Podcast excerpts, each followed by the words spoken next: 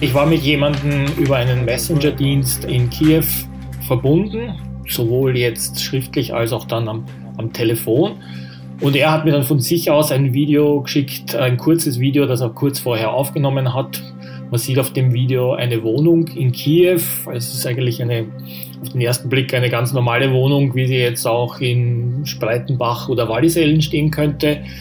Man sieht darauf einige Menschen, ich habe zehn gezählt, neun Männer, eine Frau.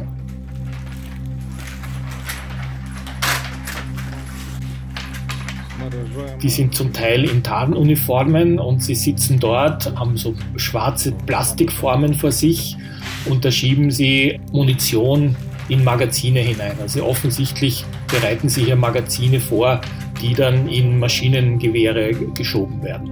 Also es geht offensichtlich darum, dass sie hier arbeiten für die Verteidigung von Kiew.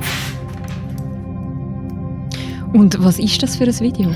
Das Video habe ich bekommen von einem Mann. Ich nenne ihn Maxim in meinem Bericht. Äh, er heißt nicht wirklich so. Ich kenne diesen Maxim persönlich. Ich habe mit ihm 2014 in Kiew gearbeitet bei der Maidan-Revolution. Wir waren damals in Kiew gemeinsam unterwegs. Ich kenne ihn seither. Ich weiß, dass ich ihm vertrauen kann und ich weiß, dass das, was er mir hier schickt aus Kiew, was er mir erzählt, dass das vertrauenswürdige Informationen sind.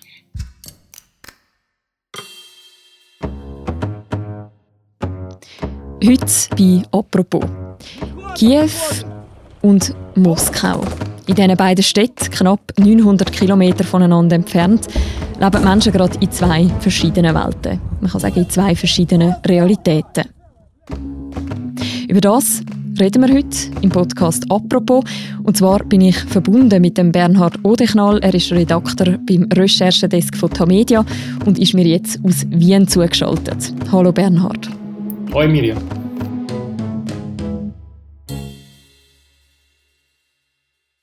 Bernhard, der Maxim, den du vorher erwähnt hast, du hast gesagt, du kennst ihn schon länger. Was ist das für ein Mensch? Wie muss man sich den vorstellen?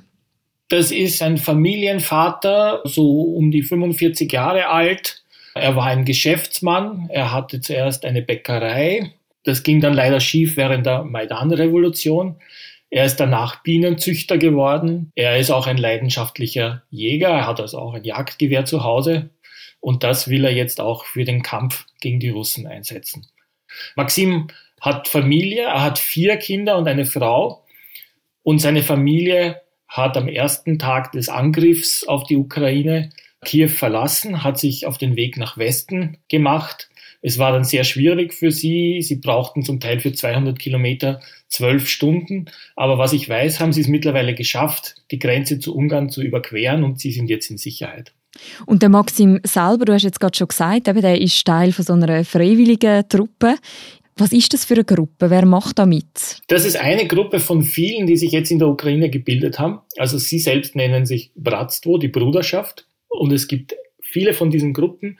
Das sind Männer, die jetzt nicht regulär in der Armee sind, die sich aber freiwillig gemeldet haben um ihr Land, um ihre Stadt zu verteidigen. Maxim sagt, er will sein Land verteidigen. Er will sein Land schützen vor den russischen Invasoren und deshalb nimmt er die Waffe in die Hand. Man muss aber auch sagen, es bleibt ihm auch fast nichts anderes übrig, denn es gibt eine Generalmobilmachung und die ukrainische Führung zwingt praktisch alle Männer zwischen 18 und 60 an die Waffen und sie dürfen ja auch gar nicht das Land verlassen. Und kann man etwas darüber sagen, welche Rolle die jetzt gerade spielen aktuell bei diesen Kriegshandlungen rund um Kiew? Was wir im Moment wissen, ist, dass sie noch nicht eingesetzt werden im Kampf, also sie sind nicht Teil der regulären Armee. Maxim selber hat mir geschildert, dass sie im Moment in der Stadt nach sogenannten Diversanten suchen. Also das sind äh, russische Saboteure, die hinter den Linien versuchen, Chaos zu stiften oder Anschläge auf essentielle Infrastruktur zu machen. Mhm. Wie viel es von diesen Saboteuren wirklich gibt, das kann man natürlich nicht wissen, aber es gibt eine gewisse Hysterie in Kiew, dass man überall an jeder Ecken und Ende schon diese russischen Saboteure sucht und es tauchen dann auch Videos auf von Menschen, die entweder erschossen wurden in der Stadt oder verhaftet wurden und von denen man sagt, das waren russische Saboteure. Mhm. Wir müssen vielleicht an dieser Stelle mal sagen, das betonst auch du in deinem Text, das ist natürlich alles extrem schwer überprüfbar, also sowohl die Videos als auch die konkreten Aussagen im Moment. Aber vielleicht mal grundsätzlich gesprochen, um mit dieser Perspektive bleiben, welche Bilder vom Krieg erleben denn im Moment Menschen in Kiew, wie eben zum Beispiel der Maxim? Naja, für die sind soziale Medien extrem wichtig.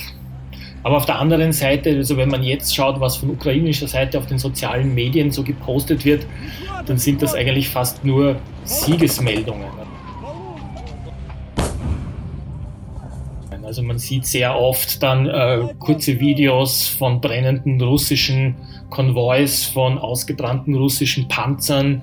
Man sieht sehr viele Videos von toten russischen Soldaten, die auf der Straße liegen.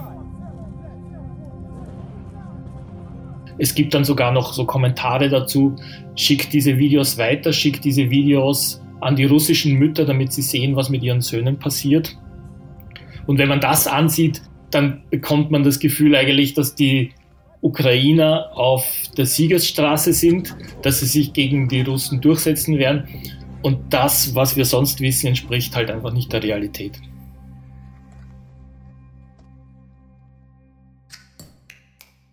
Viele Ukrainerinnen und Ukrainer sind im Moment auch auf der Flucht. Du hast auch mit einer Frau geredet, die im Westen vom Land lebt, also näher an der Grenze zu Polen. Was hat sie erzählt? Was ist da gerade an der Grenze los? Ja, diese Frau ist eigentlich selber ein Flüchtling, allerdings schon 2014. Also die hat mir erzählt, sie lebte in Lugansk im Osten, das ja jetzt seit 2014 von Separatisten besetzt ist. Und seitdem lebt sie selber im Westen, in der Gegend von Lviv, dem alten Lemberg. Und was sie schildert, sind einfach äh, Konvois von Flüchtlingen, Autokonvois, zum Teil auch Menschen zu Fuß, die sich Richtung polnische Grenze bewegen. Das war vor zwei Tagen und mittlerweile wissen wir, dass sich die Situation noch bei Weitem verschärft hat. Also es sind noch viel mehr Menschen unterwegs. Man sagt, es sind jetzt insgesamt schon über 600.000 Flüchtlinge unterwegs aus der Ukraine. Und äh, an den Grenzen gibt es jetzt Wartezeiten bis zu 60 Stunden, dass die Menschen nach Polen kommen. Das heißt, die müssen mehrere Tage in der Kälte in ihren Autos bleiben, bis sie dann rüber können. Also Männer werden sowieso zurückgeschickt. Es dürfen nur Frauen und Kinder hinüber. Und äh, was ich jetzt höre, ist auch, dass die Westukraine schon voll mit Flüchtlingen ist. Wenn wir jetzt mal den Schauplatz wechseln, wenn wir nach Moskau gehen, nach Russland gehen, welche Bilder und welche Informationen vom Krieg bekommen die Menschen dort? Also wenn Sie die staatlich kontrollierten Medien lesen oder anschauen, und das tun ja die meisten, dann bekommen Sie das Bild von einer Spezialoperation, die ja nicht einmal Krieg genannt werden darf. Und Sie bekommen das Bild von einer russischen Regierung, die sich wehrt gegen ukrainische Nazis und einer ukrainischen Regierung von Drogensüchtigen und dass Russland hier praktisch um sein Überleben kämpft. Also das Wort Krieg ist einfach tatsächlich verboten? Das Wort Krieg ist tatsächlich verboten, dass man es in russischen Medien verwendet. Russische Medien dürfen also nur von einer militärischen Spezialoperation sprechen. Gibt es denn noch unabhängige Medienberichterstattung in Russland? Es gibt noch ein paar unabhängige Medien. Es gibt couragierte, unabhängige Journalisten, zum Beispiel bei der neuen Zeitung, der Novaya Gazeta, dessen Chefredaktor Dmitri Muratov ja sogar den Friedensnobelpreis erhalten hat. Es gibt auch Medien, zum Beispiel Medusa, die vom Nachbarland aus senden äh, für ein russisches Publikum, aber sie erreichen nur eine sehr kleine Minderheit im Land. Der Chefredakteur von Novaya Gazeta, Muratov, hat unlängst auch auf YouTube ein kurzes Video hochgeschalten, in dem er den Angriff der Russen auf die Ukraine verurteilt und zum Frieden aufruft.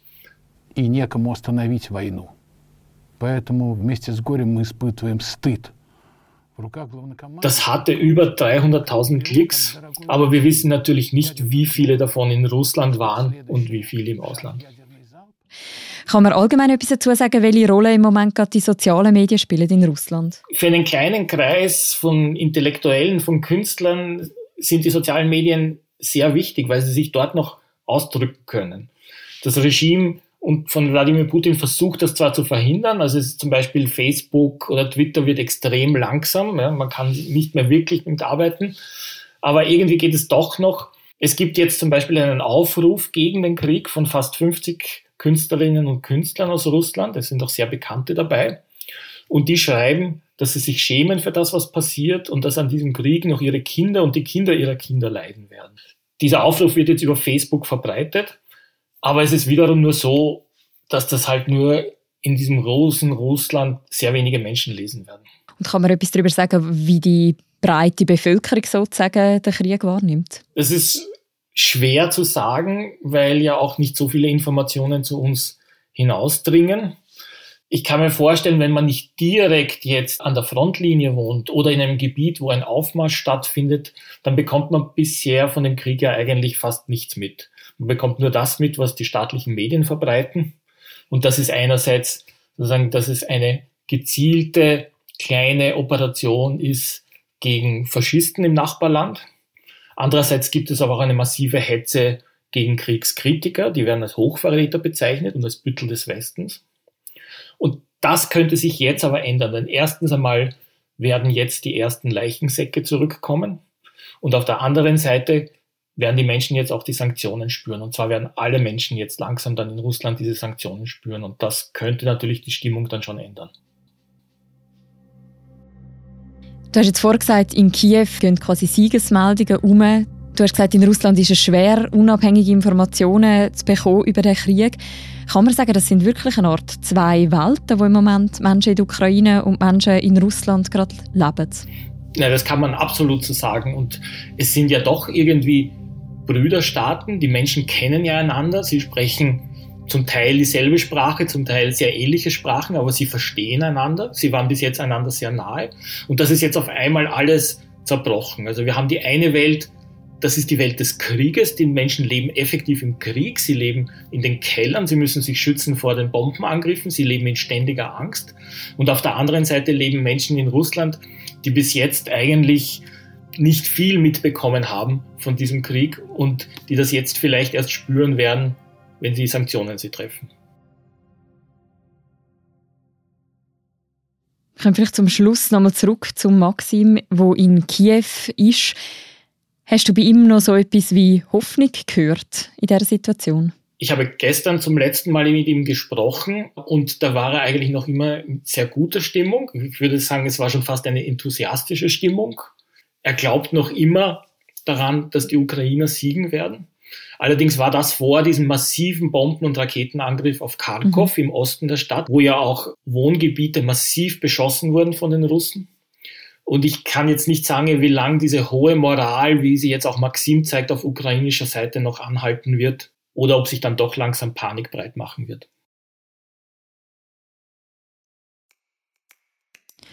Danke vielmals, Bernhard, für das Gespräch. Ich danke dir, Miriam. Das war eine weitere Folge von «Apropos», vom täglichen Podcast vom «Tagesanzeiger» und von der Redaktion Tamedia. Die nächste Folge von uns, die hören ihr morgen wieder. Bis dann, macht's gut. Ciao miteinander.